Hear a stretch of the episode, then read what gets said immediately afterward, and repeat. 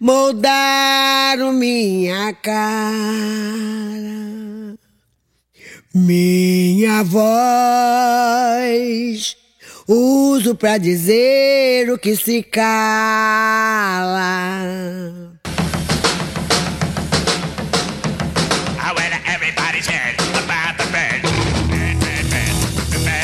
Já tava assim quando eu cheguei. O podcast de política isento de culpa.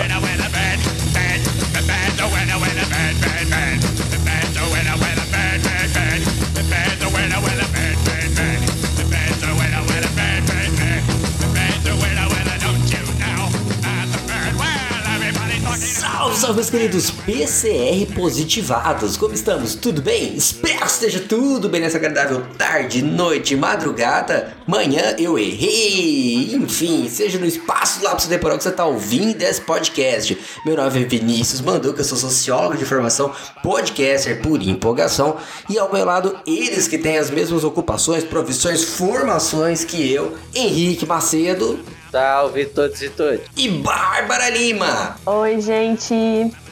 Estamos começando hoje o nosso Jornal Já Tava, onde passaremos pelas principais notícias, fazendo uma retrospectiva por tópicos, como o seu bom Jornal Nacional, que a gente já sabe que o Bonner vai começar qualquer dia, ele vai começar o jornal falando: Vocês não sabem o que aquele filho da puta aprontou hoje.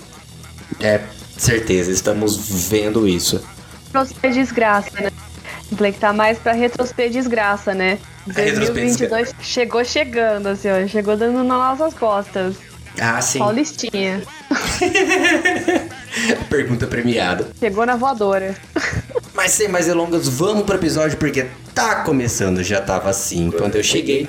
O podcast que não sabe o pronome de tratamento correto, mesmo ele estando tatuado na testa da pessoa. Pode falar, Gabriel. A iniciativa Podcasters Unidos foi criada com a ideia de divulgar podcasts menos conhecidos, aqueles que, apesar de undergrounds, têm muita qualidade tanto em entretenimento quanto em opinião. Por aqui você tem a chance de conhecer novas vozes que movimentam essa rede.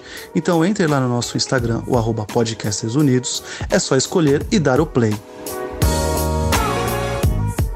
Maravilha, maravilha, muito obrigado, Gabriel. E vamos dar continuidade, vamos começar o nosso primeiro episódio do ano. Hoje seremos só nós, porque a gente decidiu fazer uma retrospectiva, como sempre, né? O que eles fizeram no verão passado. Mas uma retrospectiva aí de tudo que a gente perdeu. E assustadoramente não foi muita coisa, apesar de ser bastante coisa, não, não tivemos um grande massa de coisas diferentes como nos anos anteriores. Então a gente decidiu trabalhar isso como um bom telejornal. Vamos trabalhar isso em tópicos. Vocês estão prontos? Pronto. Bora Solta lá. a vinheta aí, Carlinhos.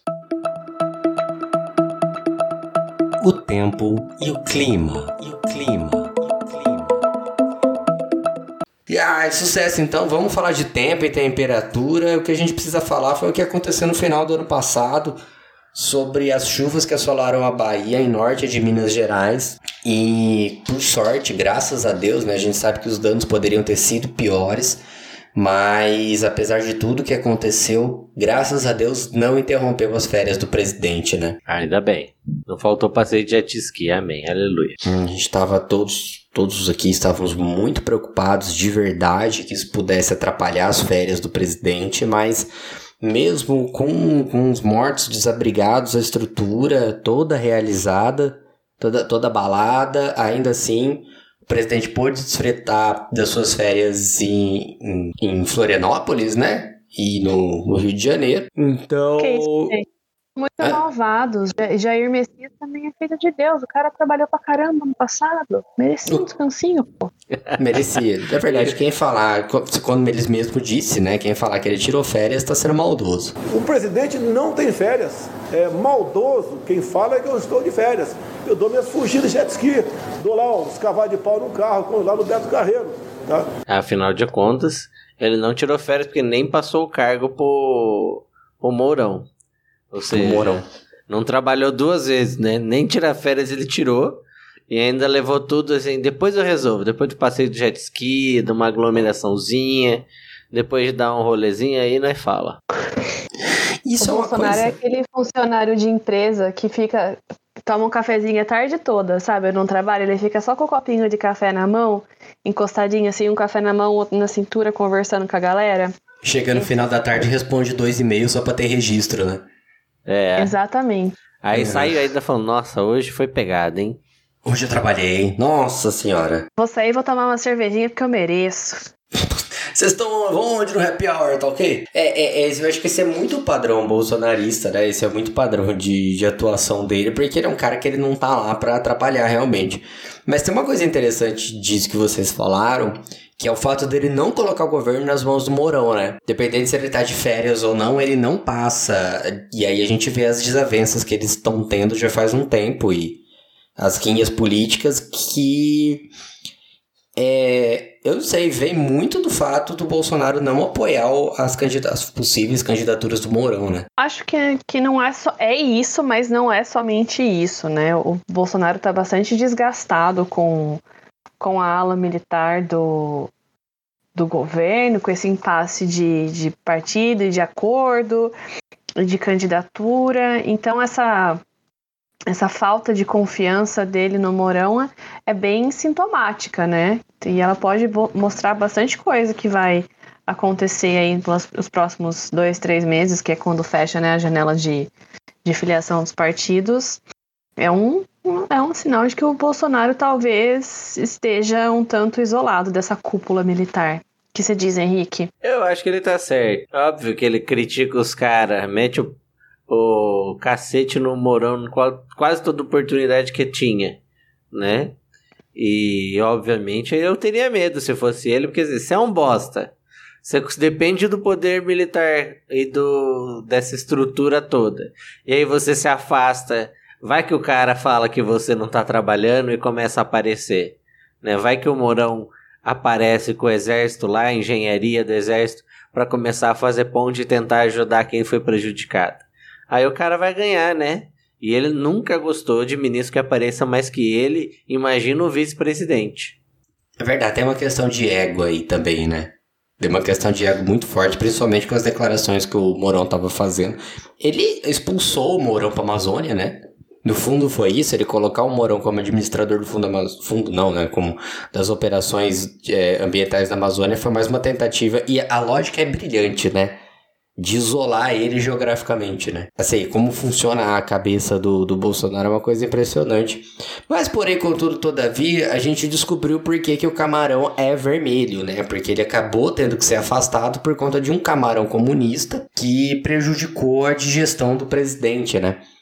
E nem era um camarão pistola que frequentava um clube de tiro junto com os filhos dele, né? Não. Não, você tá fazendo uma, uma piada. O camarão antifascista. O camarão fez, fez mais pelo povo brasileiro do que o Bolsonaro em três anos.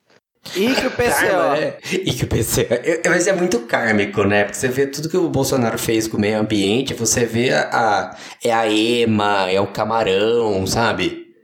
Pelo menos alguém tá se colocando contra ele, assim. Pô, é um sinal da natureza, velho. Sabe quando começa a ter esses, esses desastres ambientais? Aí todo mundo fica refletindo: poxa, a natureza está nos dando um aviso. A natureza está avisando o Bolsonaro aí que, que o bagulho vai pegar pro lado dele. Eu, eu não O reino aguento animal mais. tá né? revoltado. E é o jeito. é. Nem o E é uma reação, né? Que é a reação simples de. a- o cara te trata errado, ele vai ter de volta.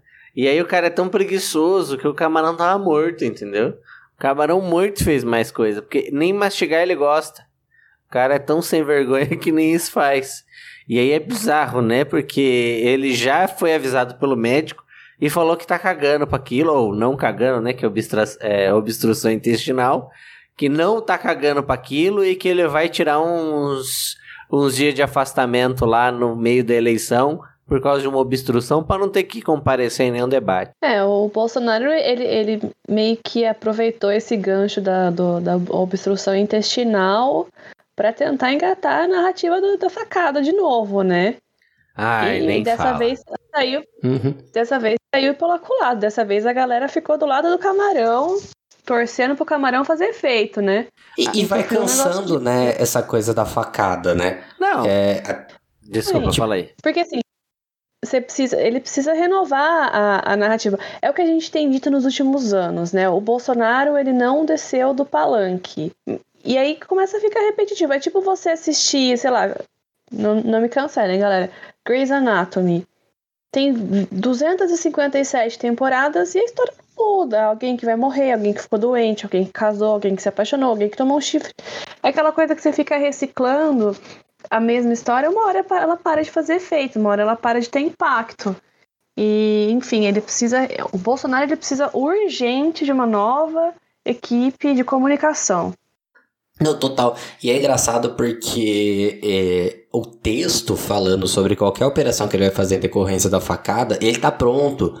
É todo um Ctrl-C, Ctrl-V. Parece que você já leu aquela postagem três vezes, quatro vezes. Não sei o que lá, é atacado por um ex-filiado ao PSOL tal. Tá tudo lá, assim. É um texto com um monte de informação junta, elencada, e é sempre o mesmo. Ó, eu vou discordar da Babi pela primeira vez. Espero que ele não troque de equipe. Tá bom assim. Deixa essa galera. Mas é, é, eu concordo nesse sentido, porque ele tentou ainda fazer uma outra operação que eu acho que é mais grave que deixa, tipo, além dessa coisa de vai meter essa de novo, além desse sentimento de meter essa de novo, o malucão tava dando rolê 15 dias direto, entendeu? Só na zona, só na sacanagem, só ali na, utilizando o jet ski da marinha, dando uma pescada. Aí vai meter agora que por causa da facada, ele não conseguiu mastigar direito o camarão. Depois de 15 dias de férias, enquanto tem um monte de gente morrendo. Aí fica tipo, ah, vai a merda, né, cara? É tentativa de se vitimizar. o saco falar da facada, sendo que você fez tudo isso, a facada pode até ter contribuído, mas você tava de férias, você comeu camarão, e agora, no primeiro dia do ano, você vai vir com um textozinho para tentar melhorar a sua imagem. E aquela estética grotesca, né? Dele semi-morto na cama, né? Aquela coisa assim. Ah, que até a Regina mistura... Duarte compartilhou Jesus Cristo saindo com ele. Então, mas se for pra misturar já, bota ele no sudário para imitar a, a, imagem semelhante de Jesus e desaparece com ele, nem, nem. Ele volta depois de três dias, mas depois desaparece. Sim. O, o Lula ensinou ele a comer o camarão, né? Tem gente utilizando máquina de máscara de pano achando que está protegendo. Ora, este país que não tem testagem para a sua população, que a prefeitura não tem dinheiro para testagem, tem um presidente da República que gasta 600 mil reais num avião para trazer um médico da Bahamas para dizer que ele não sabe comer camarão. E a gente não fica indignado. A gente passa desapercebido. Se o problema do Bolsonaro fosse não saber comer camarão, eu poderia ensiná-lo. Ele tem que tirar casca e precisa mastigar pelo menos 16 vezes, como disse o médico. Mas não precisava trazer um médico da Bahama. Faz um, um, uma, uma consulta telemedicina que eles falam tanto para nós da telemedicina vai resolver. Por que, que não resolveu da Bahamas aqui no Brasil? Bolsonaro lá na telinha, na televisão. O cara aprenda a comer camarão para tirar aquela coisa que tem na cabeça que é só casca, aquilo machuca. Machuca na entrada e na saída. Sabe? Precisa tirar a casca e comer parte, pedacinho pequeno e mastiga. Precisava pagar 600 mil reais de um avião? Ficou inveja com, com o galera do MST, gente. Ele falou o quê? Mas você tá comendo camarão? Vou comer camarão Sim. também. Só que o MST, o MST prepara, mastiga, né? É um pessoal mais educado, mais evoluído, mais instruído, né? É muito kármico, né? É kármico. É Mas por falar em karma, vamos falar de saúde? Saúde. Saúde. Saúde. Saúde. Uau pesado. Eu falei, karma. Bora. Saúde de quem? Vamos falar do Ministério da Saúde. A gente tem algumas notícias que acompanharam esse final de, de, de ano com relação à saúde. A gente tem a campanha contra a vacinação infantil. A, a atuação do Ministério, brilhante atuação do Ministério da Saúde com apagão de dados, portaria a favor da hidroxicloroquina, e a gente tem a nova variante que tá aí pegando mais que eu quando tava solteiro, que como ela pegou quatro pessoas, então já é mais que eu quando tava solteiro. É, a Omicron, né, gente, que tá aí na boca do povo, não só na boca, tá nas vias respiratórias, tá no pulmão do povo e nos exames de PCR Eu não sei o que, que a gente começa a falar desses tr- quatro tópicos, o que, que vocês acham? Pode ser. Então, tipo, vamos de Omicron, então, que já tá aí, né? É, já tava É, aí a desde gente tá- 2021. É, até desde 2021, foi uma coisa que começou na Holanda, mas foi reconhecida na África do Sul. Foi codificada na África do Sul, por conta disso já começaram a falar e o Bolsonaro já fechou a- as fronteiras, né? A- fechou as fronteiras, né? Fechou a, a tramitação de pessoas com a- países da África. É, é impressionante como ele se propôs a fazer isso rápido para determinados tipos de países e se recusou a fazer para outros, né? Sim, ainda Mas, mais enfim. fácil pra ele, porque quase não tem voo direto daqui. Eu acho que não tem mais. Antes até chegou a Mas- ter. Não tem mais voo direto, então é muito fácil de fazer. Sim. Então, É. é mais. Gente, eu não, eu, eu, não- eu não vou zoar, porque com certeza ele acha que a África é um país e não um continente. Então, Certeza, não, isso aí, sem É. dúvida. Ele é um estadunidense médio, que tá no TikTok lá e não sabe que o Brasil é, é, é na América. Eu duvido ele deixar o Brasil no mapa, isso é um ponto realmente. Mas o fato é que é uma, é um, é uma variante aí da, é uma cepa que realmente que tem um poder de infecção impressionante, né? É, a gente teve, é o famoso, quem nunca pegou agora real tá pegando, eu tive o meu resultado posi- positivado, acho que eu não tinha tido positivo em Covid durante a pandemia inteira, e isso se soma com as liberdades que a gente está tomando, mas também pelo poder de transmissão dessa variante, né? Uma coisa impressionante que além do número de testes que foram feitos, ainda você tem hospital que está dando 75% de positivo, mas a média é, que está se fazendo, e não dá para saber exatamente por quê, por conta do apagão de dados, mas a média é que a gente está tendo aí mais ou menos 55, 54% de casos positivados. E no decorrer da pandemia, o máximo que tinha chegado era de 30%, né? Então isso se a gente nem pensar em números absolutos, né? Que números absolutos a gente tá batendo recordes e recordes aí assustadoramente. Menos o Brasil. O Brasil é um dos países que melhor tá controlando o Omicron, né? Vocês viram? Milagre. né? É, é por causa porque vacinação, devido ao né? ataque hacker no, no servidor do Ministério, do site do Ministério, eles não estão mais produzindo material direito. Então eles não estão mais coletando informação sobre transmissão. E esses dados não estão sendo divulgados. Se não tem os dados, a gente não tá doente. Mas o Brasil é o único que sofre um ataque hacker com senha, né? é o único. Os caras deram a senha pra alguém, aí o cara vai lá e muda tudo. Não, legal, isso não é ataque hacker, né? Eu, a gente chama de ataque hacker foi tipo outubro, né? É, a senha é 1, 2, 3, 4, 5, 6 ministérios. ó. Não, e esse que é, É, pior, é é Bolsonaro 2022, assim. É. né? 22. al- al- alguém que foi pago pelo próprio ministério e que ferra todo o conjunto de dados. Eu acho que mito é muito certo, porque tem até caractere, né? É M maiúsculo 170 2022. Por favor, fazer um meme do Carluxo digitando isso igual caçando milho no teclado. Obrigada. Faz favor, marca a gente. Tá, alguém faz aí pra nós, por favor. Mas, cara, que absurdo, né? Que absurdo esse ataque ao Ministério em outubro ainda não foi normalizado e ainda não quer, e não, não tem intenção nenhuma de ser normalizado, né? O Ministério da Saúde ignora a pandemia igual eu ignoro a minha barriga crescendo, entendeu? Eu vou, tô, tô, tô aqui, tá, tá indo, tô ignorando a dieta, uma hora, uma hora eu vou perder peso, uma hora eu vou ficar fitness, deixa, deixa rolar, gente, uma hora acontece, não precisa fazer nada, o universo se encarrega. Não, mas eu acho É um que eu- lugar- se eu começar em uma semana eu holístico. já vou estar fortinho, sabe? É o Ministério Holístico, é o Ministério Revelação, deixa acontecer naturalmente.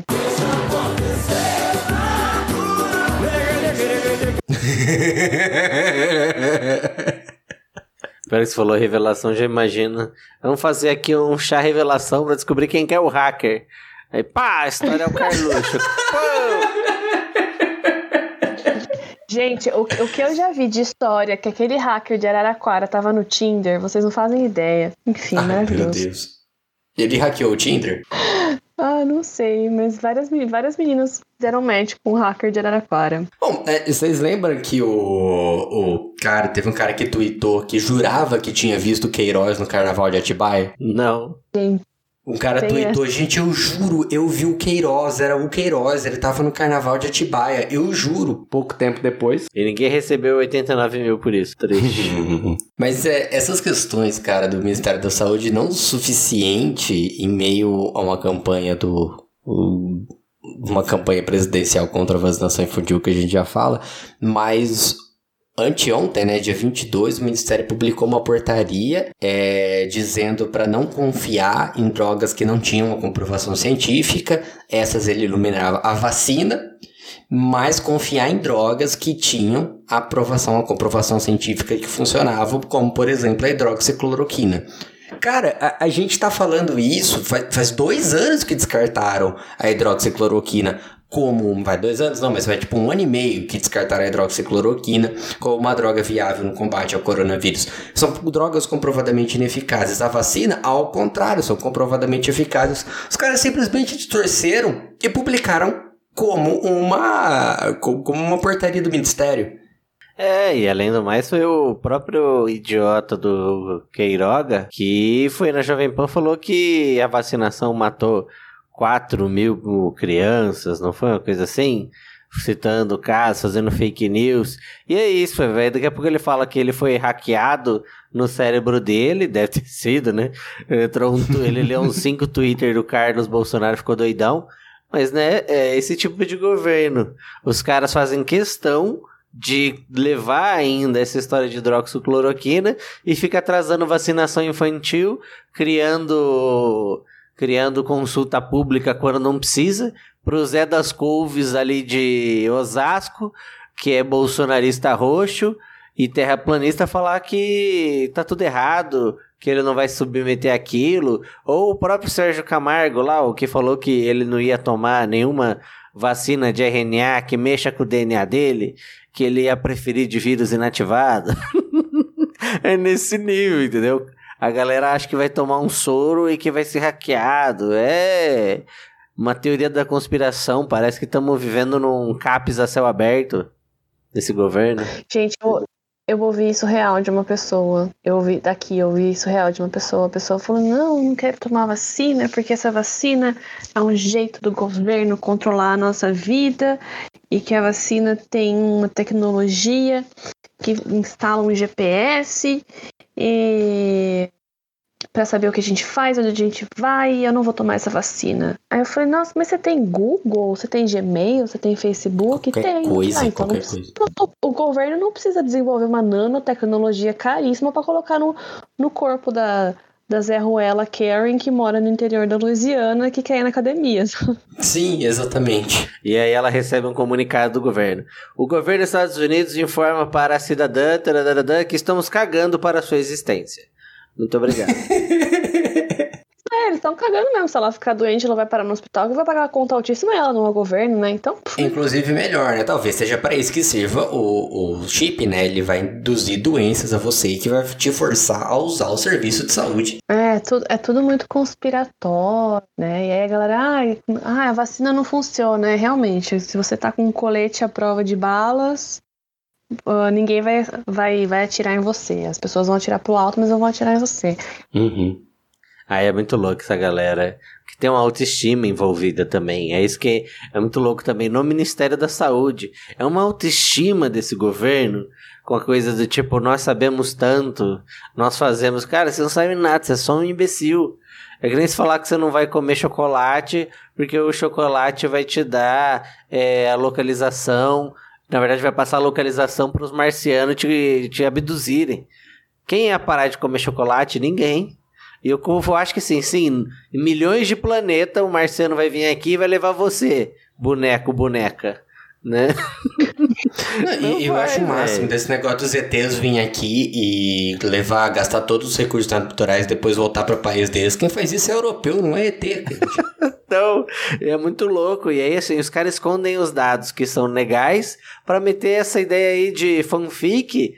Os caras, não, porque a vacina não funciona. Como não funciona, amigo? E sério, já é também. Deixa eu falar mais sério, parar de, de fazer piada memística. Cara, a institucionalidade é muito bunda mole. Esses caras deviam estar no olho da rua faz tempo em galera, sabe?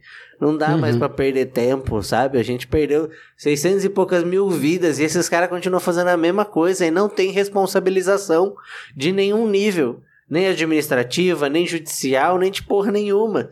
Aí a galera vai falar, ah, tem que esperar outubro. Tá bom. Aí depois, e aí? Os caras vão ser julgados? Eu duvido. O povo acha que o Bolsonaro vai ser preso. Eu duvido. Mas ele já devia ter sido preso faz tempo. Queiroga já devia ter chutado faz tempo de lá. Cara bosta. Então, é, Cara, é- quando, quando o Weintraub conseguiu fugir do país sem ser preso, Acabou, né? é, foi ali a avacalhação, né? Porque o cara, Ah, ele, ele ameaçou a justiça, né? sim, e, e, e ainda tá, tá, tá fazendo a maior birra pra voltar agora e, e quer o apoio do Bolsonaro porque ele quer se lançar candidato. O cara tá basicamente foragido. Então, assim, se você. Se o cara, por, por, por ajuda e vias de fato do governo, fugiu do país, correndo risco de ser preso e investigado, tá com, essa liberdade de voltar, ninguém vai ser responsabilizado. Daqui 10 anos vai rolar uma outra CPI no estilo Comissão da Verdade, que vai gastar um tempo horroroso, recursos financeiros e políticos horrorosos do governo para decidir se as pessoas vão ser responsabilizadas ou não. Elas não serão responsabilizadas e vai ser tudo jogado para debaixo do tapete. Então, E assim- vai custar a reeleição da Dilma de novo. E vai custar a reeleição da Dilma. É cansativo, entendeu? A gente tá, tipo, já, já tá indo pro terceiro ano de, de pandemia e, assim, quem é, quem é muito negacionista vai continuar muito negacionista. Mas o resto da galera já tá ficando cansada. de, Tipo, pô, vira página, né? Faz alguma Uhum. coisa. Então Já eu foi. acho que... É, eu acho que, por, assim, pra gente... é, Eu, eu vou falar um, um troço que vai, vai parecer estranho. Pra gente, se eles continuarem assim, joia. Porque se eles botarem um cropped e reagirem e começar a faz- começarem a, a fazer as coisas, né? E a entrar com um plano efetivo para controlar a economia, pode ser que eles amortizem um pouco essa crise de imagem do Ministério da Saúde e do governo Bolsonaro. Não, Então, é mesmo né, porque eu- o ponto que eles estão, é, eles não estão simplesmente fazendo nada, né? Então, um pouco que eles fazem já vai dar algum respiro de melhora, né? Eles não precisam nem ser muito inteligentes. não mas. É, e nem é interessante. Desculpa. Pode falar. Não, eu ia falar assim, é bem rápido. Que, e o pior é que assim, isso realmente pode acontecer. Mas o pior é que eles não deviam estar tendo esse direito.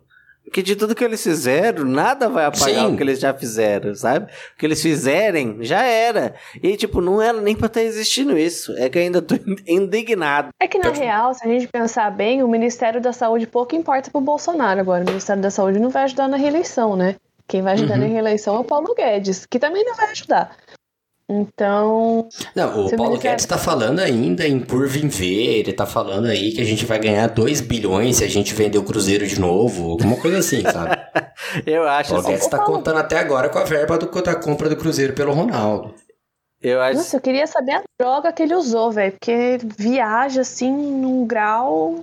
Putz. Eu acho. E eu acho interessante isso que você levou, mas pode falar aí. Não, eu ia falar que eu acho realmente que ele paga uma galera que pra não ver ele putinho, leva um monte de dado falso, entendeu? De fake news. Aí é isso que ele absorve, né? Tipo, não, minha equipe tá garantindo, é em V. Mas a galera só mudou. Em vez de ir pra baixo, subiu aqui pra ele ficar felizinho. É, e, e eu acho assim, eu acho interessante isso que você levantou, Babi, porque essa campanha do Bolsonaro e bolsonaristas contra a vacinação infantil, isso é uma coisa grotesca, mas é uma coisa burra, né? É um ponto é, é- é uma coisa burra, né? Porque já é uma campanha que não deu certo efetivamente. Ele tá tentando fazer campanha contra a vacina desde o começo da vacinação, e ainda assim a gente tem um efetivo de mais de 80% da população com a primeira dose.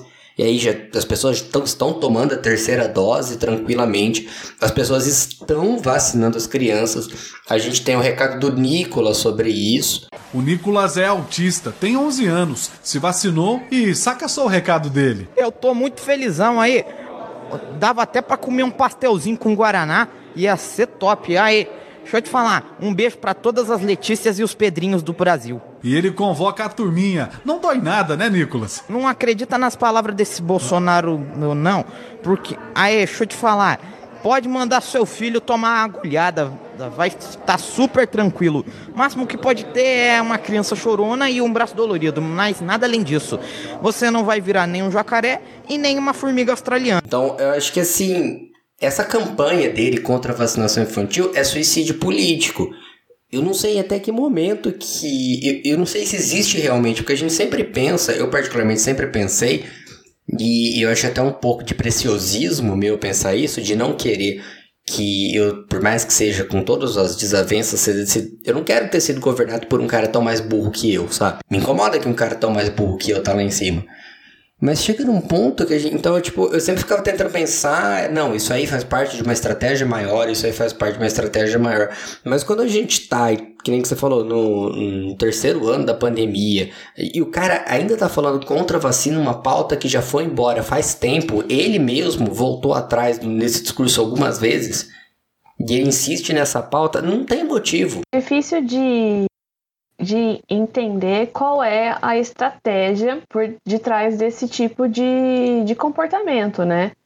Se, se tem alguma estratégia ou se ele degringolou mesmo, se ele perdeu a mão do, do governo.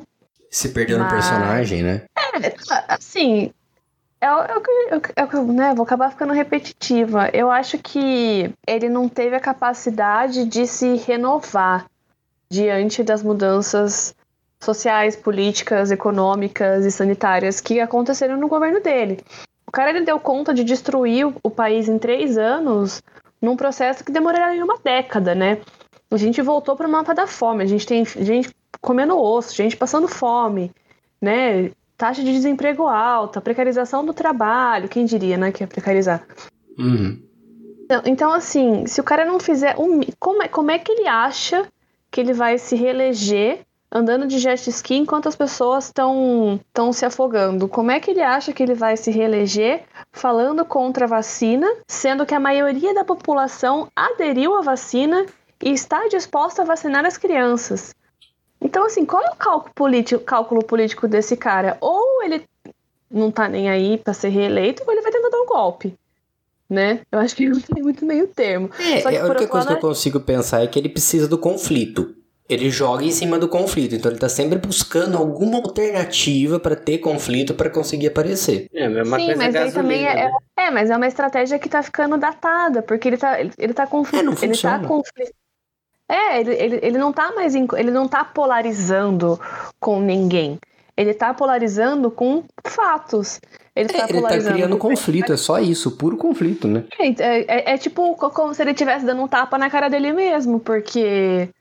Ah, ele, ele, tá- qual é o conflito dele? Ele vai culpar quem pela gasolina? Parou de colar a desculpa de que o preço da gasolina é da Petrobras, de que o, o preço do, do gás, a culpa é do PT. Não cola mais, as pessoas não estão mais aceitando, né? Enfim. Então, eu realmente eu, eu fico preocupada com esse cálculo político, assim. Mas eu concordo com você. O Bolsonaro ele cresce no conflito, ele cresce na polarização. É uma coisa que a gente tem que ficar atento durante o período eleitoral, que a gente ainda tem, tem esse risco. Mas é assim, é um conjunto de coisas estúpidas que pra mim não faz o menor sentido. É, é é um, é um grande toca pro inferno motorista. É, eu acho que ele não sabe ser diferente também, viu? Pensando aqui, desde que ele é deputado, ele já protagonizou milhares de coisas iguais, ele não muda. Só que, óbvio, antes ele não tinha essa projeção. Hoje ele tem.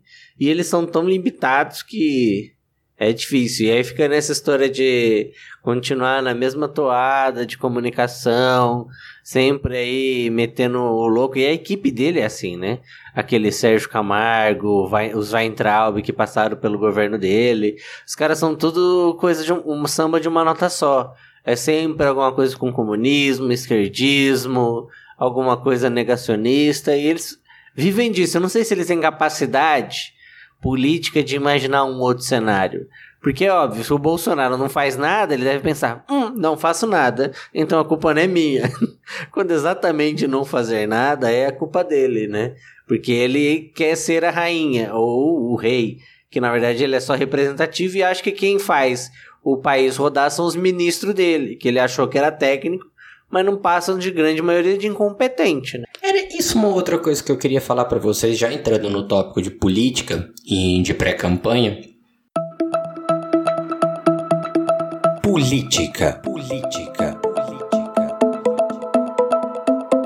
Antes da gente falar dos outros candidatos, tem uma impressão que eu tô tendo do Bolsonaro, principalmente quando eu fui fazer, né, quando a gente tava conversando sobre as notícias que entrariam nessa nossa revisão, nossa recapitulação no final de ano, e de como tinha pouca coisa diferente.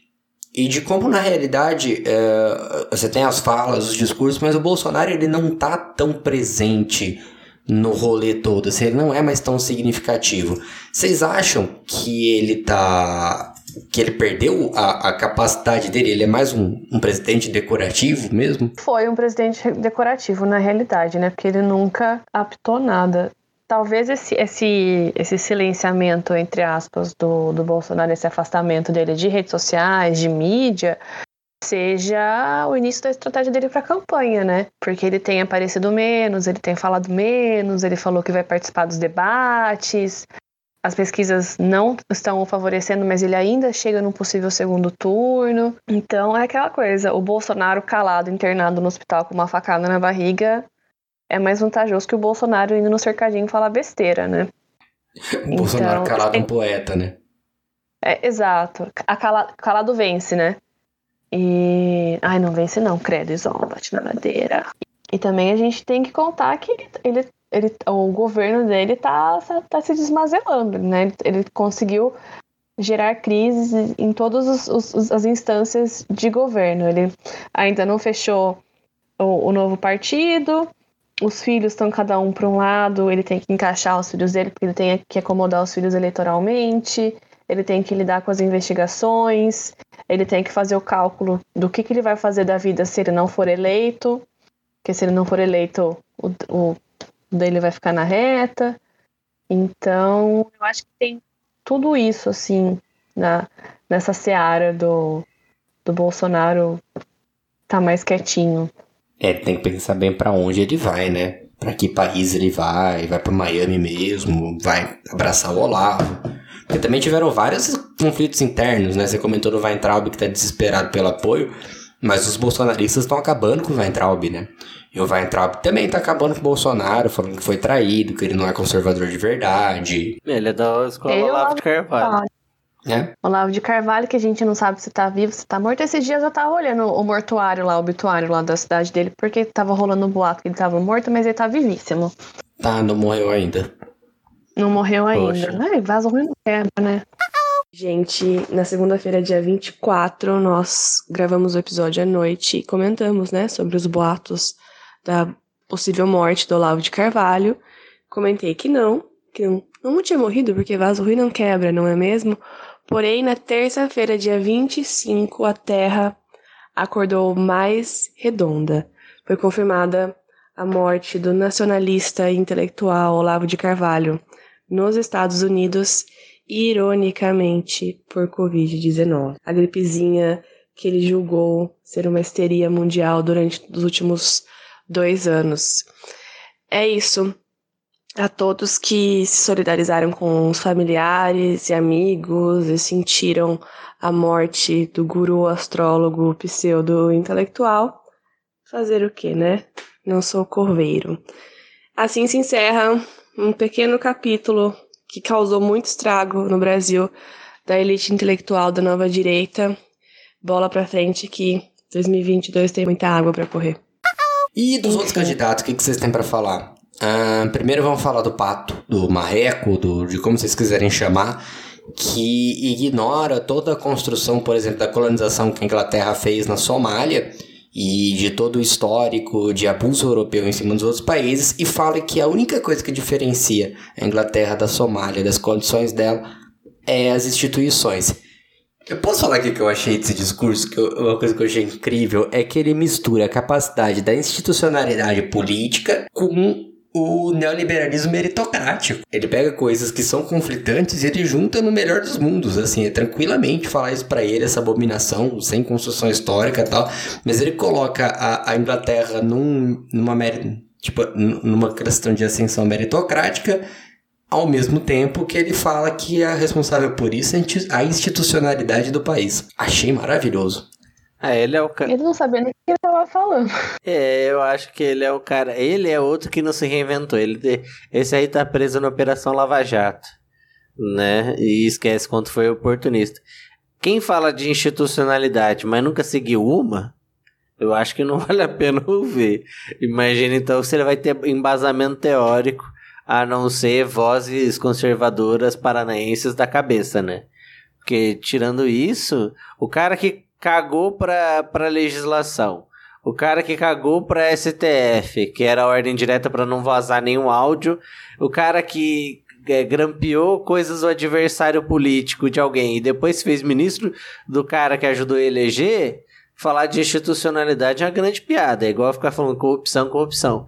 Só quem acredita nele mesmo é a TV. E ainda que hoje soltaram uma nota lá na, na Globo News falando que ai, Bolsonaro e bolsonaristas e, e petistas se unem contra um inimigo comum querendo abrir CPI contra Sérgio Moro porque a empresa dele tinha 78% de recebido tal, de empresas da Lava Jato. E aí, do tipo, olha isso, o cara recebeu, o cara que acusava os outros de corrupção, a, a empresa que ele ajuda recebeu 78% do recurso, fruto de empresa da Lava Jato.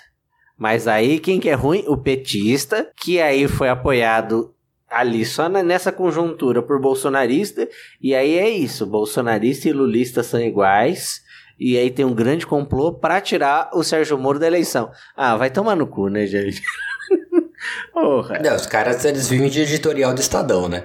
Ah, mano. Entendeu? Tipo, o cara tirou o Lula, agora eles vão querer usar a, a, o que ele fez com o Lula. O inverso é tipo um racismo reverso, cara.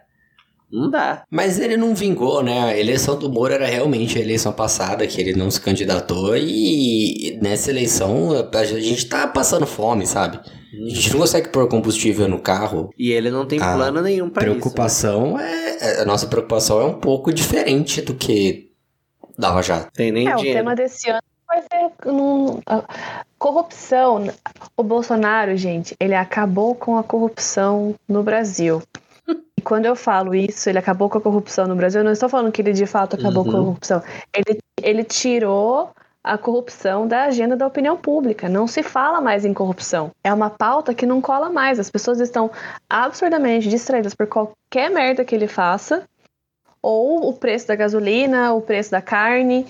A, a, pauta é outra. Então, como é que o Moro vai se eleger em cima de um tema? Porque é isso, entendeu? Ele vai se eleger, ele, ele vai ter, o, o tema do Moro é corrupção. É o que está atrelado à imagem dele. Como é que ele vai usar esse tema para colar uma candidatura, sendo que esse tema não está mais na, na, na, opinião pública? Uhum. Eu ia falar, e participando de um governo corrupto. No qual ele fez Exato. coisa para desarticular a PF e investigação dos filhos dos outros. A candidatura do Moro é onde as campanhas vão para morrer, entendeu? Não tem É o cemitério de elefantes. E aquele lugar escuro lá? Fica além de nossa fronteira. Jamais deve ir lá acima. Ai, Babi, você devia escrever um livro com esse título. Ai, eu tenho medo do processo. Ai, não tem nem carro mais pra eles ganharem na justiça. Não tem nada no meu nome. Sou um fantasma. Ai, ai.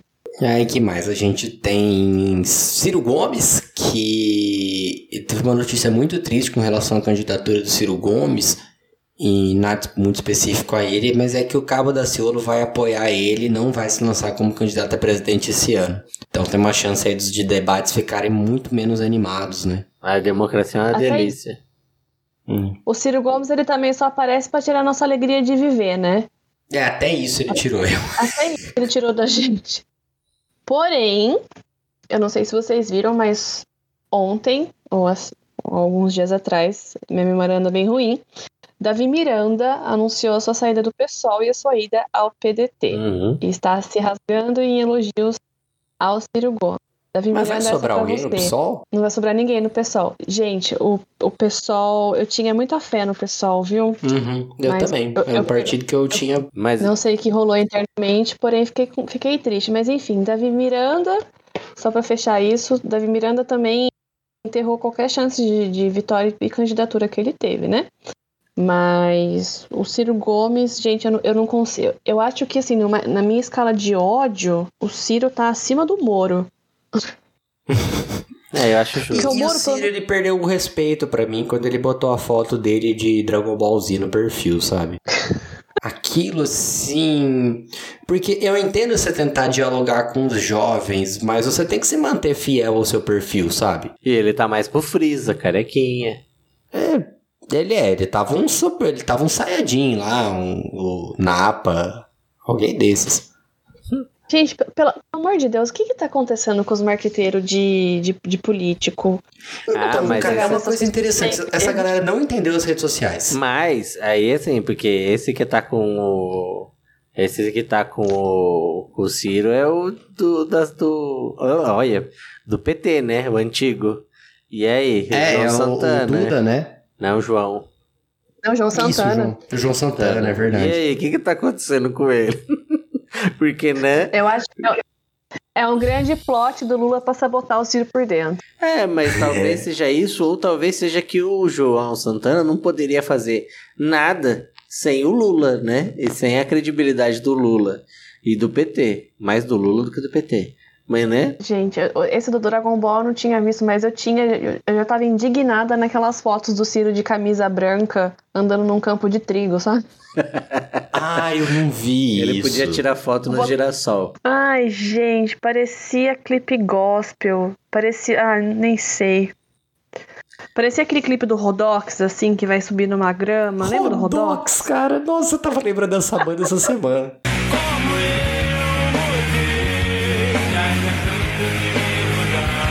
Falando sobre, sobre Ciro Gomes, eu, eu realmente.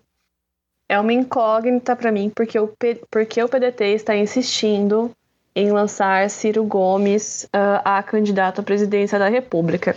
Não só porque ele não consegue subir nas intenções de voto, mas também porque isso vai prejudicar as alianças políticas do PDT, né? Na formação, le- lembrando que mais importante que você eleger para um cargo majoritário é você eleger para os cargos proporcionais. Então, como é que o como é que qual é o cálculo do PDT para formar alianças, coalizões para conseguir, né, tempo de propaganda, conseguir uma boa cláusula de desempenho, conseguir um bom acesso ao fundo partidário, se eles insistem em ir contra o PT e lançar o Ciro Gomes como candidato. Isso assim, é um tiro, no, é um tiro na, na testa do Ciro e um, um tiro no pé do partido. É, quantas cadeiras o Ceará tem? Eu acho que é uma só, hein?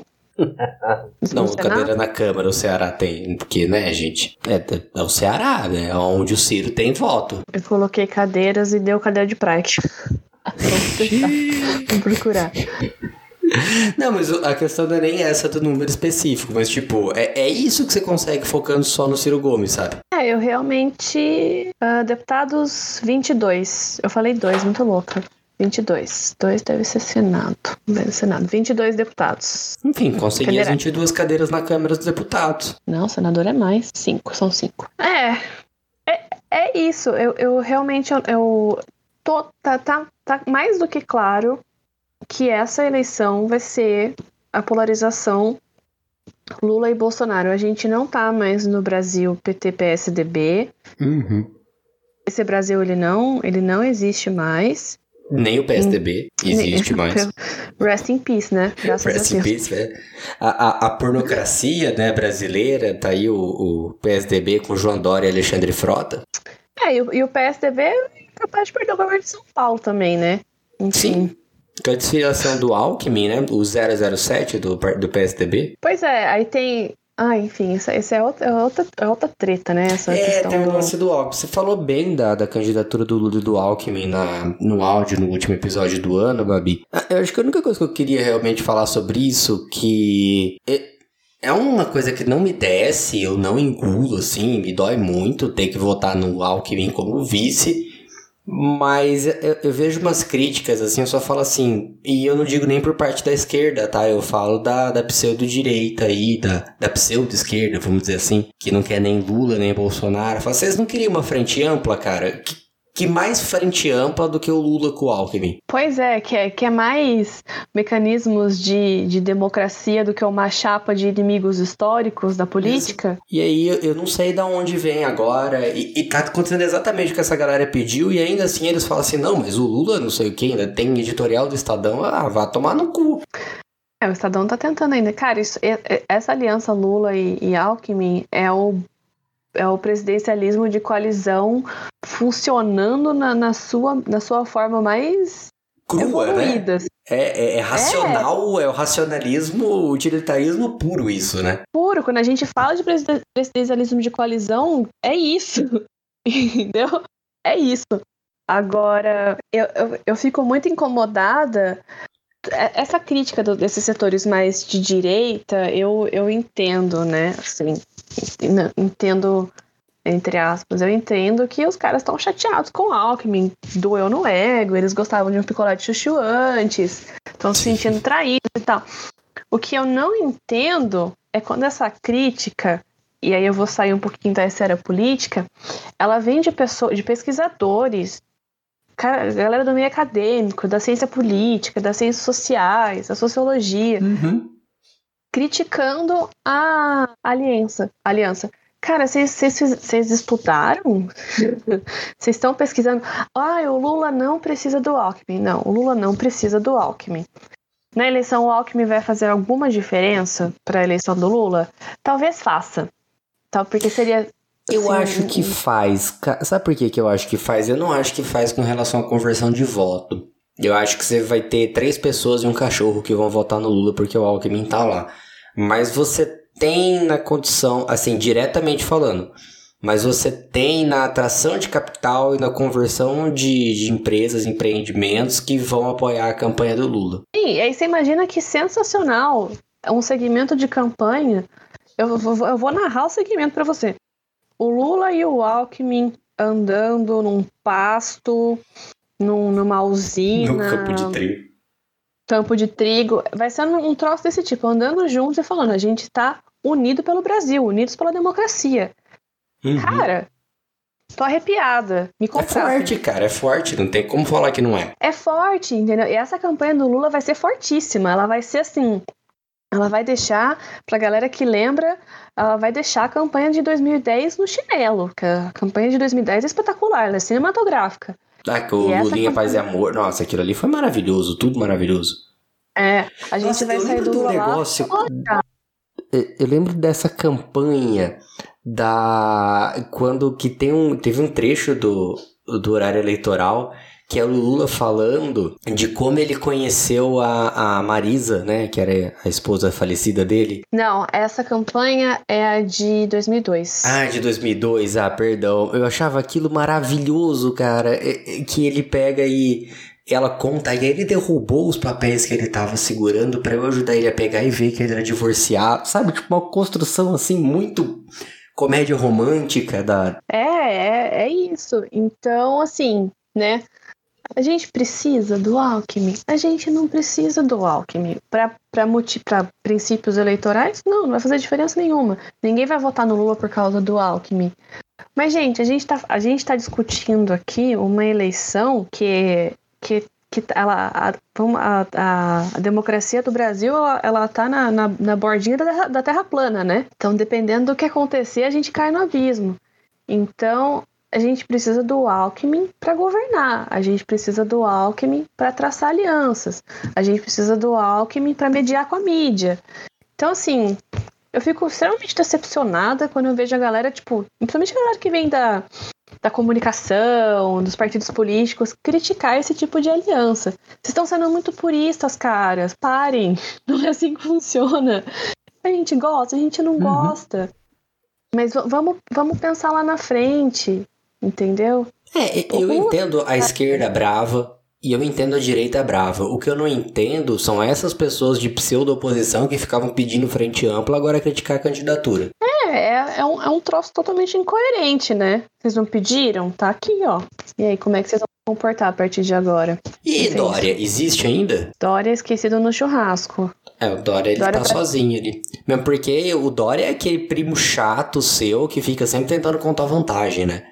Então é o cara que fica meio de lado no churrasco, de vez em quando vai alguém conversar e ele acaba conversando só com os dois velhos que não conseguem ficar levantando porque tá com dor nas pernas e tal, então é lá que ele senta. Toda vez que eu falo do Dória vem a imagem do rei do camarote né, na minha cabeça. Agora, quando a pessoa tá no camarote, ela acaba ficando em evidência, porque o camarote é uma questão de status. É isso, entendeu? O Dória é o cara que vai no banheiro e fala que pegou cinco, mas ninguém viu, ninguém sabe onde tá. Já transei com mulher na balada, no banheiro. Ele, ele pode realmente ter pego sim, como a gente viu naquele vídeo pitoresco, ou ele pode ter ficado sentado no banheiro da balada chorando sem ninguém saber. Mas Dória é outro. Gente, eu tô falando essas coisas, não é porque eu tô achando que ninguém tem que candidatar e tal. Eu só acho que algumas candidaturas, elas são uma perda de tempo. Uhum. né? A do Ciro é uma perda de tempo, eu acho que o Ciro tem muito a perder. A do Moro, a gente ia se divertir, né? Ah, eu acho que ia ser ótimo. Eu acho que ia ser ótimo. Principalmente depois daquela do Estadão que falou sem Lula e Bolsonaro, Moro chega em primeiro. Aquilo ali é fenomenal. Eu lembro quando eles estavam tentando derrubar a Dilma, que eles publicaram Brasil fica apenas em quinto entre as 10 maiores economias do mundo. Ah, então o Brasil é a quinta maior economia do mundo, é isso? De 196 países. Tipo, é um malabarismo. É, é... Como é que fala com relação às palavras? Mas é um malabarismo ortográfico que é uma coisa impressionante, sabe? Enquadramento purinho, né? Nossa, gente, Estadão é bizarro. Melhor, Estadão. Mas se você entrar nas redes, nas redes sociais do Estadão, eles estão uma lavada, assim. A galera regaça eles. Quando eles publicam editorial, gente, não sei nem como eles têm coragem ainda. Tem que ter, tem que ter, ó, tem que ter culhão pra. Ah, tem que ter. Tem que ter peito pra publicar essas coisas. Mas o, o Dória, o, o Dória, se eu fosse ele, eu voltava botava o coletinho e voltava a fazer negócio com a XP lá na Faria Lima, porque o cara não vai ganhar para presidente, ele não vai ganhar para ser governador, porque apesar dele ter feito minimamente um trabalho decente durante a, a pandemia, ele se queimou muito. Né? Uhum, vai. Principalmente por causa do Bolsonaro. É, a única coisa séria, boa que o boa, entre aspas, né? Acertada que o Bolsonaro fez foi queimar o filme do Dória, ele conseguiu. Mas. O que eu vejo de Hilux e SUV com fora Dória? Pois é, nossa, em Rio Claro tem a galera que colocou no portão, assim, ó, com fita, fora Dória. Fora Dória, eu acho aquilo maravilhoso. É, eu concordo, fora Dória. Não? Eu acho ótimo. Pelos mesmos motivos que vocês, mas eu concordo. Não, fora Dória, fora PSDB do governo estadual de São Paulo. Vocês já estão aí a. Já tá no 25 mandato, já deu, já, chega. vai tarde. E Guilherme Boulos? Ah, o, o, o Boulos tá tomando passinhos de formiga, né? Eu acho que ele tem, se ele fizer uma boa construção de campanha, eu acho que ele fica bem. Eu não sei se ele ganha governo do estado de São eu Paulo. Eu acho que o governo do estado é mais difícil do que ganhar a capital. Porque o interior de São Paulo é muito conservador. Sim, ele tem feito um bom tra... O, o Boulos, ele, ele segue a cartilha do Lula, né? De, hum. de construção de imagem. Ele tem feito várias uh, visitas, né? Ao interior de São Paulo. Mas ele ainda prega para convertido. Uhum. Então, tudo bem, ele, ele tem um, uma boa aderência nas redes sociais, ele tem um trabalho bacana, só que daí ele vai fazer o trabalho de campo, ele vai em cooperativa, ele vai em movimentos sociais. Então, assim, é importante? É importante. Mas é a galera que já conhece ele, é a galera que vai voltar pra ele de qualquer jeito. Sim. Né? Então, eu acho que. E, e, aí é a morte do pessoal, né? O pessoal ele tá tentando se descolar como uma esquerda mais à esquerda e não tá jogando o, o jogo político corretamente. Perdeu o Freixo, né? Agora perdeu o Davi Miranda. Uhum. Então, eu não sei. É, eu acho que essa saída, essa debandada do PSOL foi uma coisa impressionante. Tá mais pro PSDB, pro PSB, né? É, a, a galera quer governar. Você só governa se você for eleito. Se você ficar no PSOL, e olha que eu só voto no PSOL para cargos parlamentares. Uhum. Uh, você fica no PSOL, o, o, partido não abre agenda, o partido não abre a possibilidade de aliança, você vai ficar falando em coletivo? É, e principalmente com a lei de financiamento, né? A possibilidade de financiamento de, de campanha, que o PSOL é um dos partidos que corre realmente o risco de morrer, né?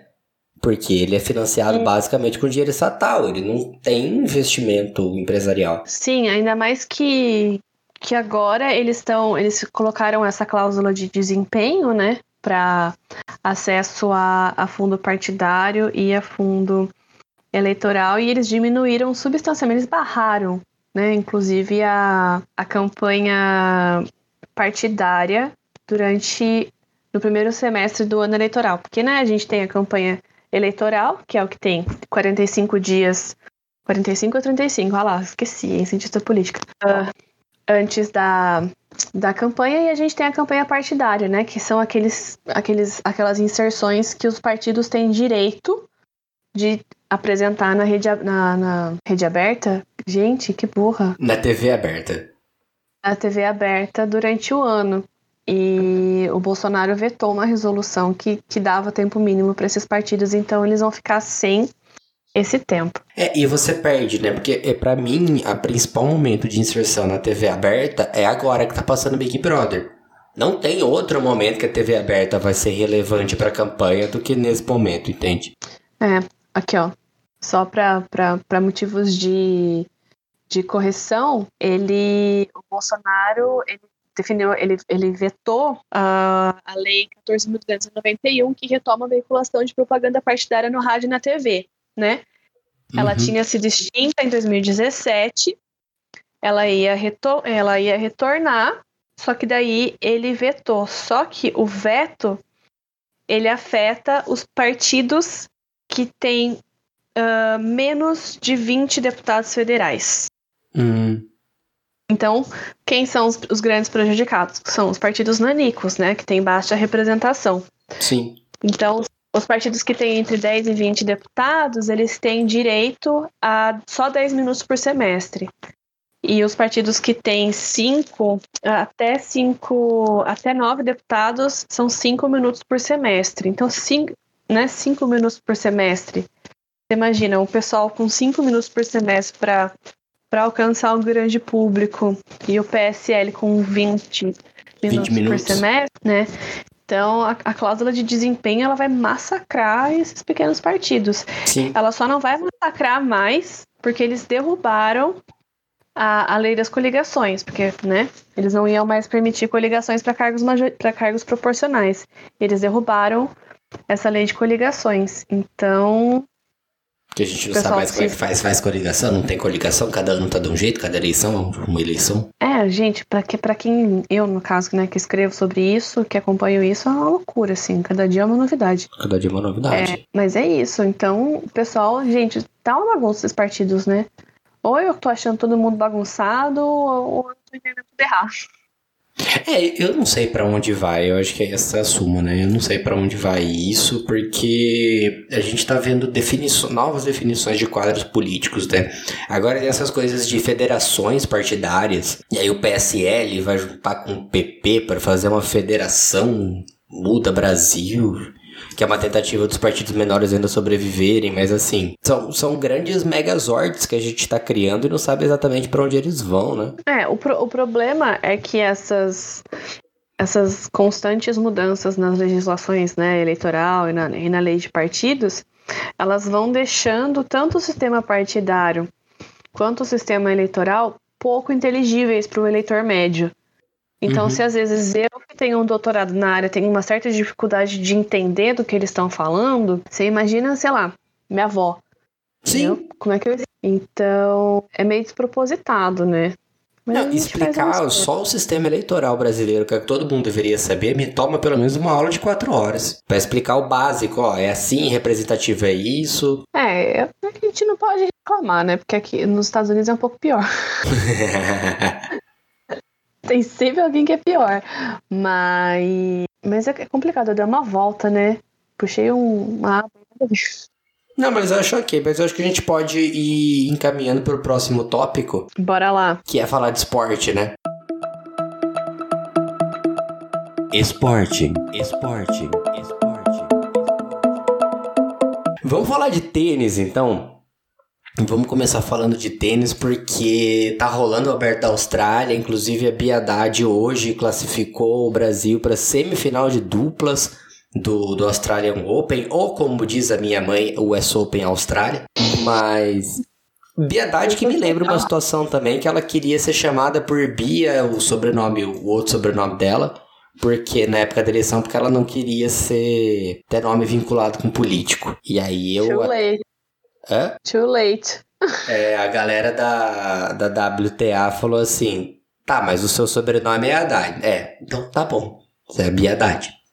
E é isso. Mas, enfim, é, o fato é que quem não participou do, do, do Australia Open esse ano foi o ex-campeão, né, o atual campeão do torneio, no tenista sérvio Novak Djokovic, que após uma extensa polêmica, né, nossa, foi um caos aí, ele conseguiu ser deportado da Austrália por relação à vacinação. Cara, foi, foi muito. E, e, mostra como a ATP acaba sendo uma instituição de merda, se for parar pra ver. Porque os caras proibiram não vacinados de jogar o torneio. O Djokovic, que é o, hoje o tenista número um do mundo, falou que não vacinou. Daí eles falaram: não, tudo bem, você, porque é você, você pode jogar. Daí a Austrália não, eles, falou assim. Hã? Eles se esmerdearam todo, né? Porque o, cara não conseguiu nem segurar o personagem. Não, foi. E foi ótimo, porque, tipo assim, é, eles falaram, não, você pode jogar. Daí o governo australiano falou assim, não, ele pode jogar. Só que o problema é que ele não pode entrar na Austrália. E aí, o torneio vai ser onde? No US Open. No US, US Open Austrália, como diz minha mãe. Então tá aí o Djokovic tendo deportado. Eu acho que assim, cara, você tem o direito de não se vacinar? Você tem direito de não se vacinar. Você tem direito de fazer campanha para não se vacinar? É, é, entra em debate agora. Por que, que as pessoas precisam se sentir tão orgulhosas em serem burros? Ah, isso sabe? aí são fenômenos mundiais, né? Não dá pra saber. E o Djokovic, na realidade, ele não é burro, tá? Porque eu vi na semana passada uma notícia na DW que ele tem parte numa companhia suíça de desenvolvimento de medicamentos que está trabalhando numa cura para Covid. Tá vendo? É uma, é uma, é uma grande narrativa para ele vender o próprio remédio. Ele vai ser garoto propaganda do remédio. Ele é só é não coisa... contava com uma imigração com... barrando ele. É, ele não contava que ele ia ser visto, ter sido tão mal visto com relação a isso, mas ele tava ali firmemente trabalhando no marketing do próprio produto, sabe? Cara, eu, eu Escuso, realmente né? eu, eu não consigo entender. Desculpa, eu vou falar um negócio. Eu não consigo entender o ego do homem heterossexual branco que ele acha que está acima das regras sanitárias de um país. tipo. O cara acha que, tipo, não, beleza, eu vou entrar. Entendeu? Mas, querido, nem. nem entendeu? Nem. Sei nem. Quem. quem tipo, não. É, não, não é. Não. Não. É, isso aí é a ideia do que o cara é rico, ele tava quase para bater o recorde de, de grandes lãs com, é, conseguidos, né? Mas é isso. Quem que ele acha que ele é para falar que vai jogar e ainda reclamar? Cara, a regra é clara, o país só entra se for vacinado.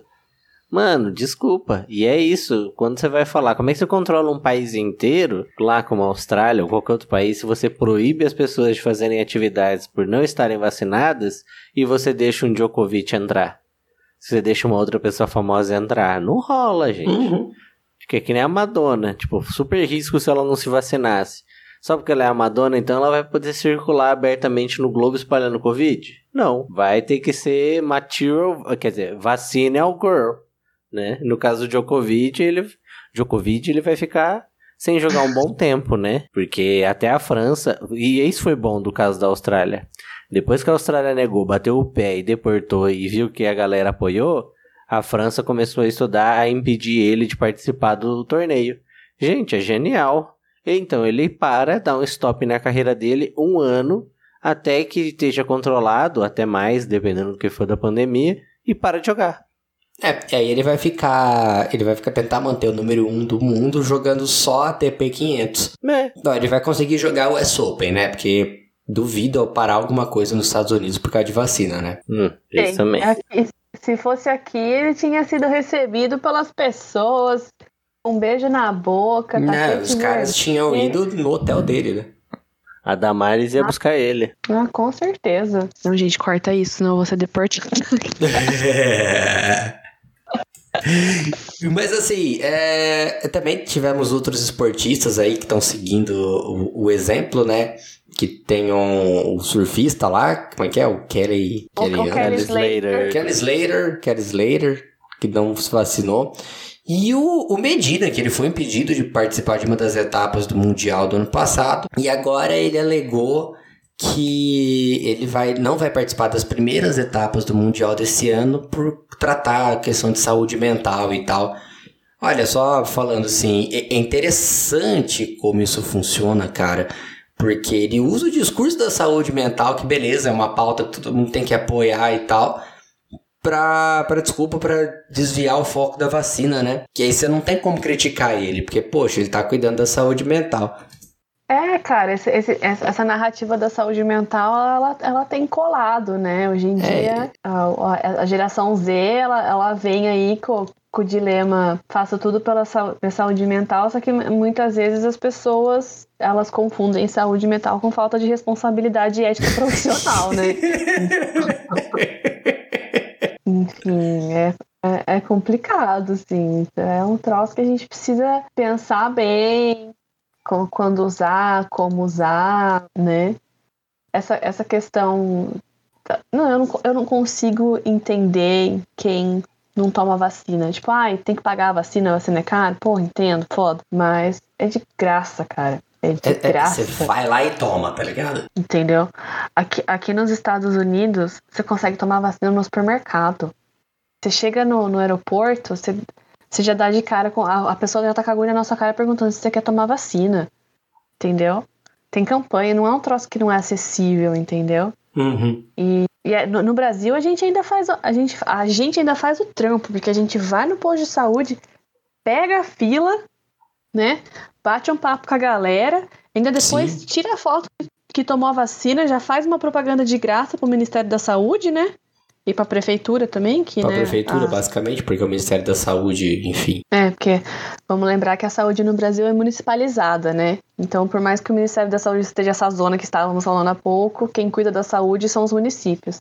Salve o Enfim, a SUS gente- e a condição tripartite dele. V- vamos agradecer ao José Serra, que pensou nesse esquema de mu- municipalização. Nunca pensei que eu fosse fazer isso na minha vida. Dá nome aos bois, Mas- né? Dando, é, dando nome aos bois e tal. Mas é uma, é uma é estupidez, gente. Desculpa. No Brasil, no Brasil, eu ai- ainda diria mais. Pegando choque de cultura, é covardia você ir contra o Zé Gotinha. Entendeu? tipo, não tem desculpa. É tipo você ir contra o Gasparzinho. O cara só quer o seu bem, ele tá te dando vacina. Quer você vive e você é cuzão com o Zé Gotinha. Uma pessoa dessa nem merece ser chamada de pessoa, entendeu? Não, não tem por que E ser é cuzão o com Zé quê? E aí tem as crianças rebolando lá pra tomar vacina, super feliz, querendo um pastelão lá, os adolescentes, um pastelão com, com um guaranazinho top e um monte de marmanjo querendo gotinha, querendo spray nasal, querendo tomar hidroxicloroquina. Tem adulto Ozônio. que tá tomando até ozônio no É. rabo. Você tem a. a- É é interessante essa masculinidade frágil que aceita ozônio no rabo pelo capitão, né? Maravilhoso, assim. Cara, aqui, eles, em alguns estados, eles fizeram campanha, tipo, de pagar 100 dólares quem tomasse a vacina. Ganhava um donut, ganhava...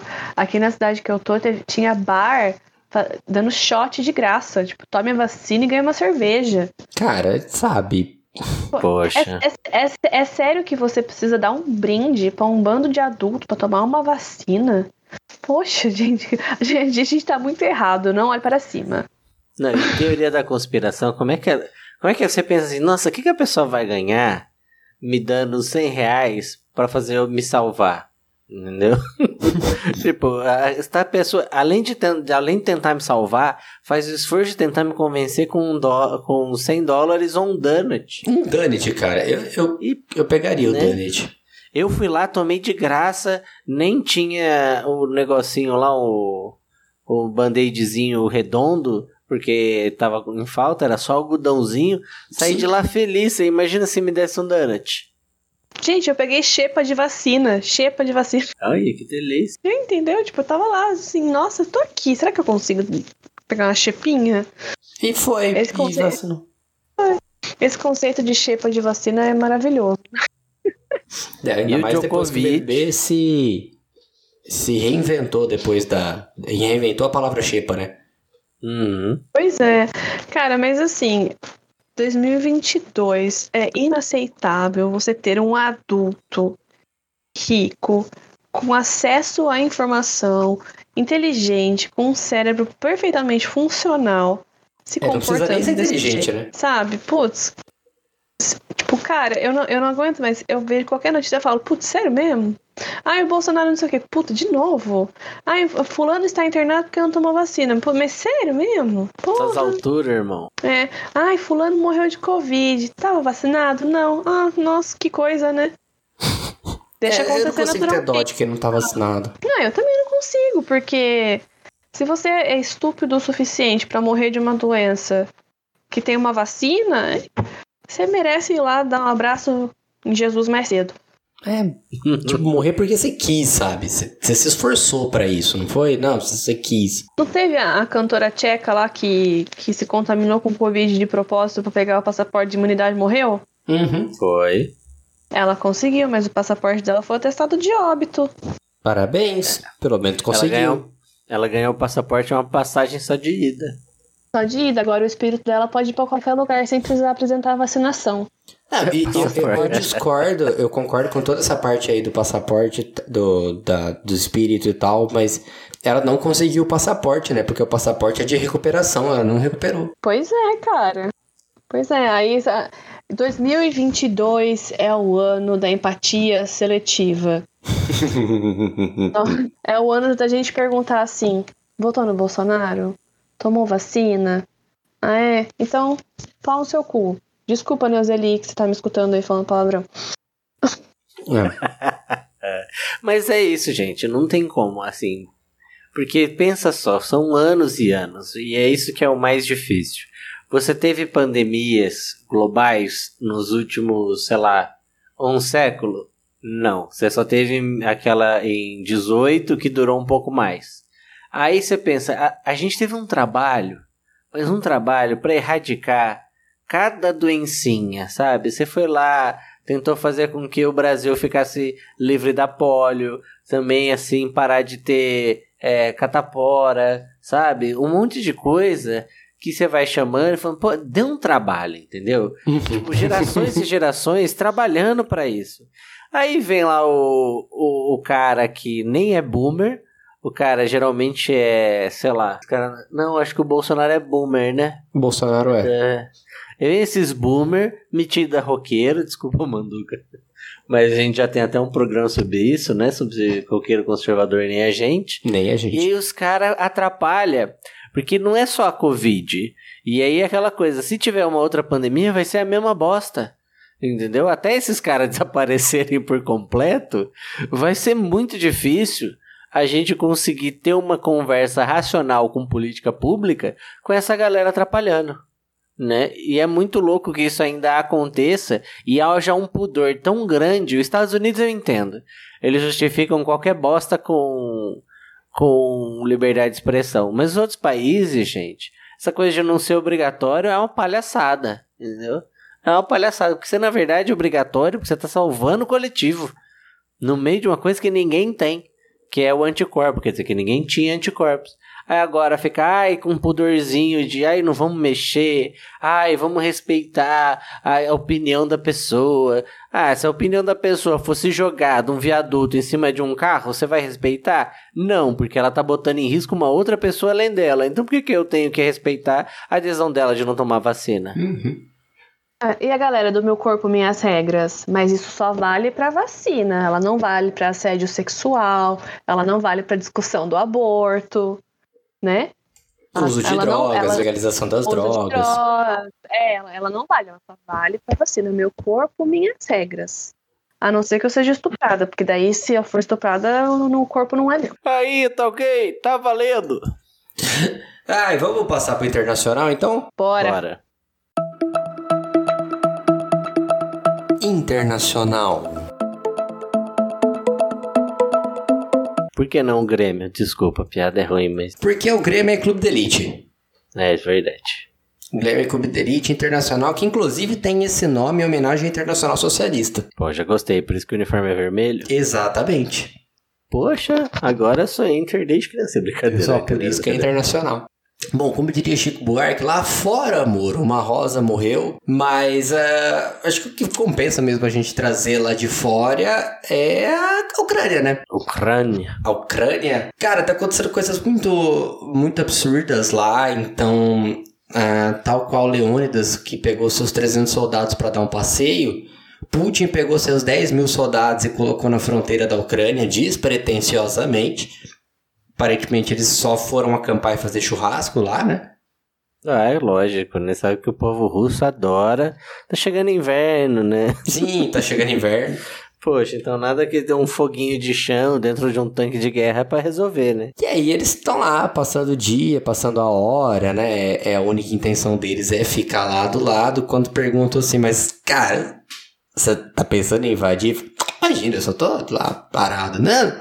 Você tá pensando em invadir, né? Imagina, eu invadir. Eu, eu, eu, eu invadir. Não, não, eu só tô ali, o pessoal tá, tá jogando bola. Eu não posso controlar, que aí às vezes assim, o cara quer ir, ele vai, entendeu? Tipo, lá é agradável, lá tem um bom campinho. Uhum.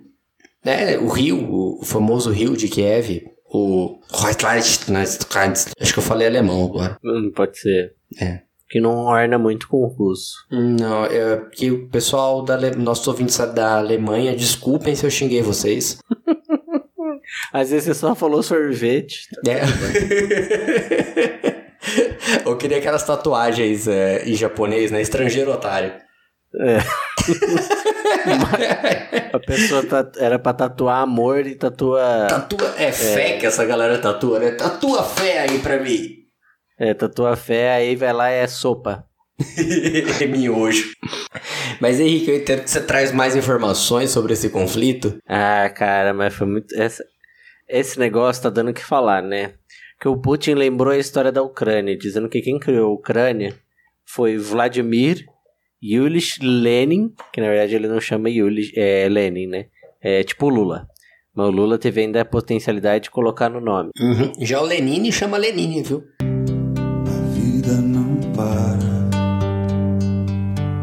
É. Esse é de verdade. E, e aí quem criou foi na época tal como território da União Soviética, depois de toda a treta, Parari, né? E aí o que acontece? Como é ex-território da União Soviética, o Putin e a Rússia consideram a Ucrânia como parte estratégica. Inclusive porque grande parte, tipo a Bielorrússia e outras tantos países que estão ali no meio do caminho, separam, criam uma muralha natural entre quem é da OTAN e quem é da Rússia, né? Porque mesmo com inúmeras tentativas do Putin tentar se misturar na União Europeia, ele nunca foi considerado um líder democrático e coisas do tipo. E tem mais uma coisa, que aí agrava um pouco mais, porque obviamente ninguém está fazendo isso por liberdade, né? Não está colocando a mão no peito, uma bandeira atrás tremulando, né? A Europa depende muito da produção de gás natural que vem da Rússia, que é o maior país do mundo. Vai lá você, se você ainda não conhece a extensão desse país chamado Rússia, ele vai da Europa até ali com divisa com Alasca, que inclusive era um território do, da Rússia antes de vender para os Estados Unidos. E aí concentra nele muita riqueza, inclusive o gás natural que sustenta uma parte razoável da Europa.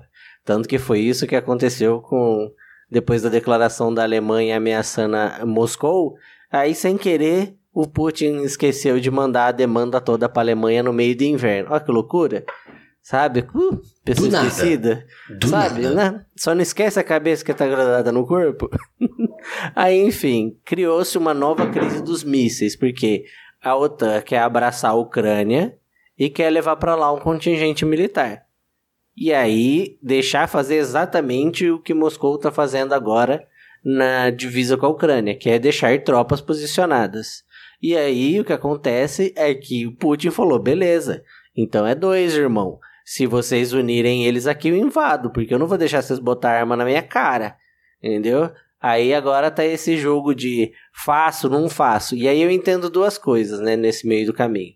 Um é que, óbvio, os Estados Unidos está forçando, junto com as outras é, grandes potências, essa ideia de que Moscou o tempo todo vai invadir.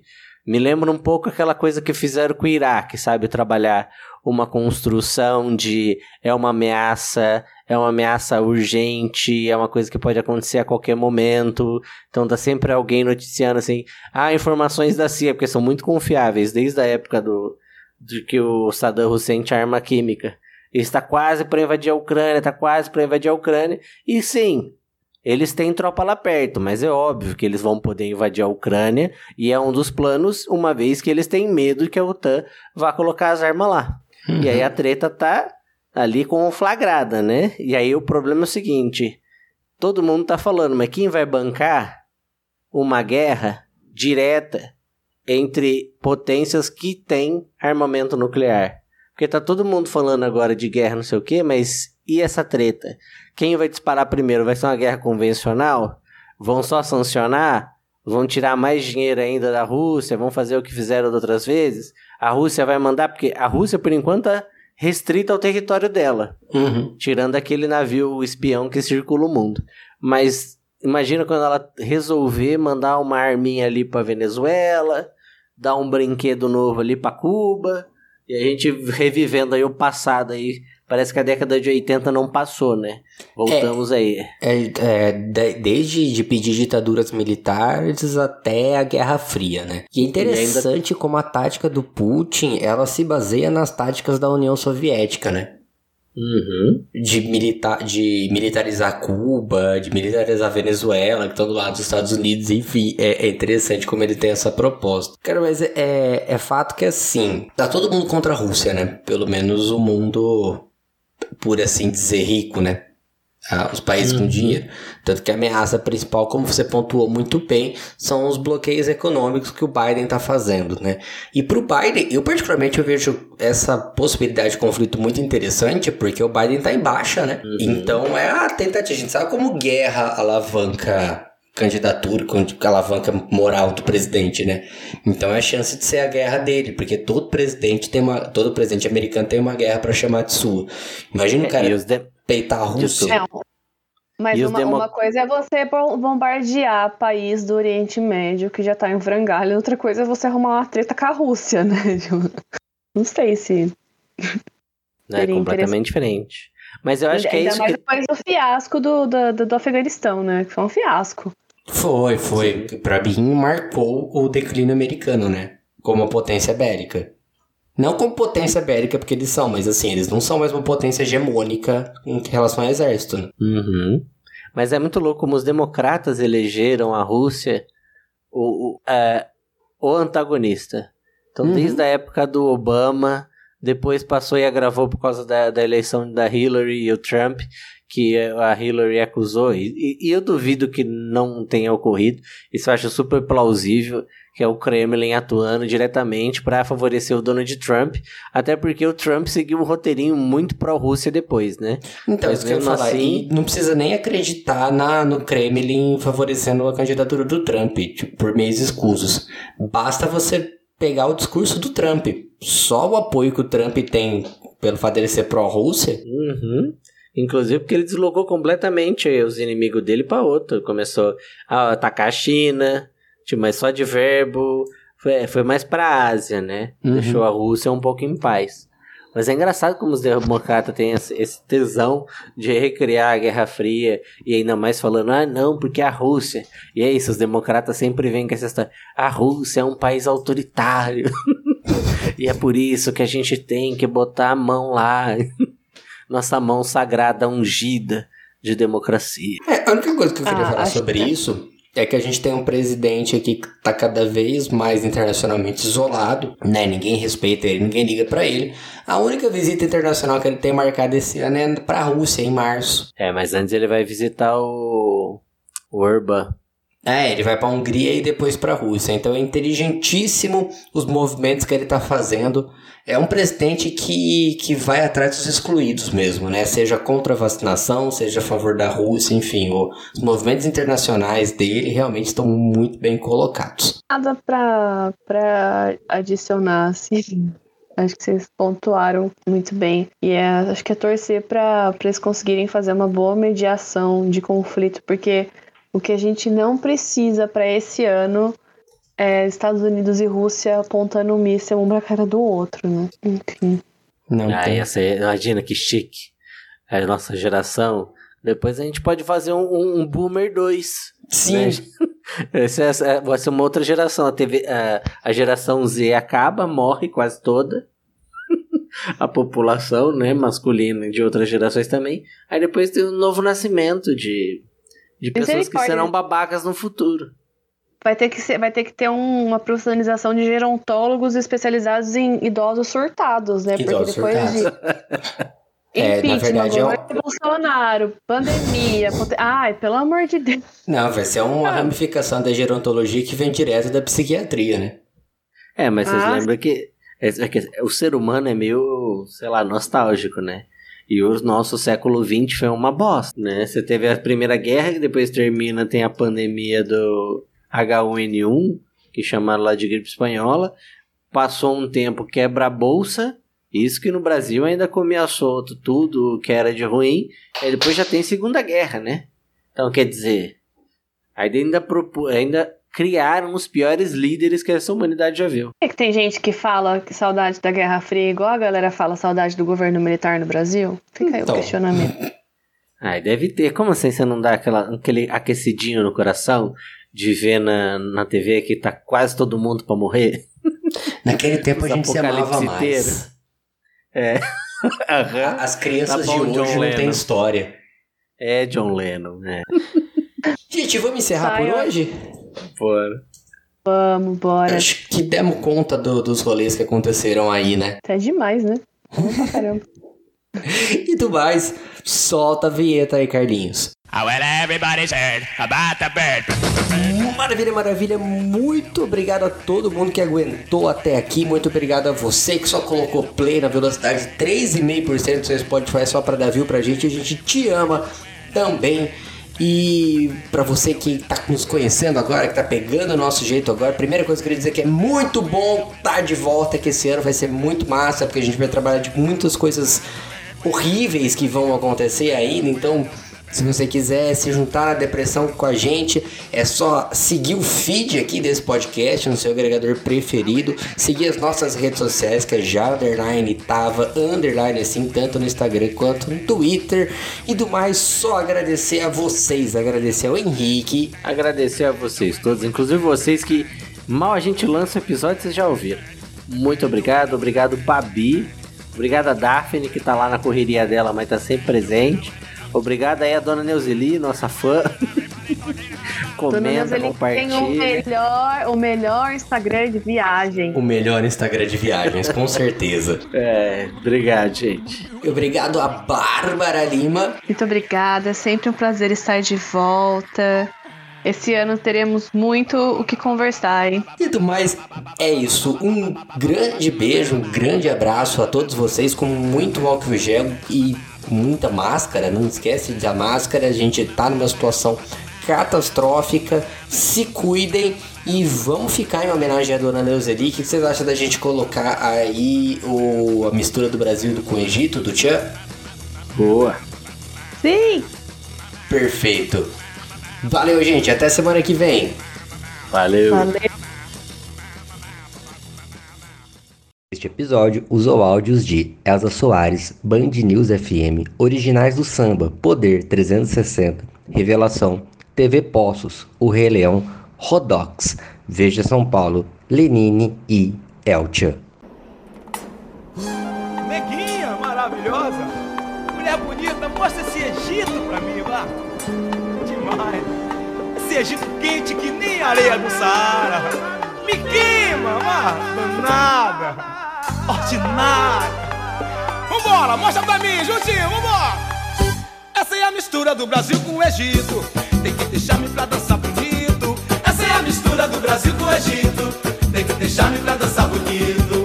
Quem vem de fora vem chegando agora. Fecha a barriguinha, sem vergonha e entre. Balança o corpo, meu bem, não demora. Que chegou a hora da dança do ventre. Diga aí pra mim, vai. Quem vem de fora vem chegando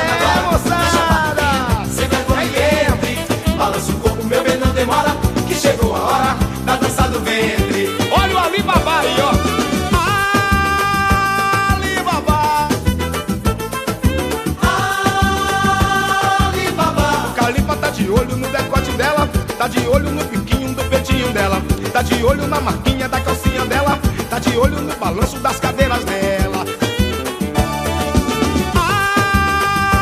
Alibaba, vambora moçada! Alibaba, o Calipa tá de olho no decote dela, tá de olho no biquinho do peitinho dela, tá de olho na marquinha da calcinha dela, tá de olho no balanço das cadeiras dela.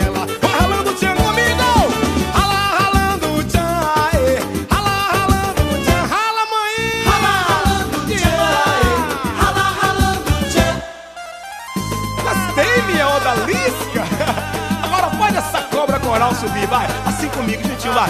Subindo, subindo, subindo. Que maravilha! Cheguei no oásis ordinária. Estou todo molhadinho. Ela fez a cobra subir. A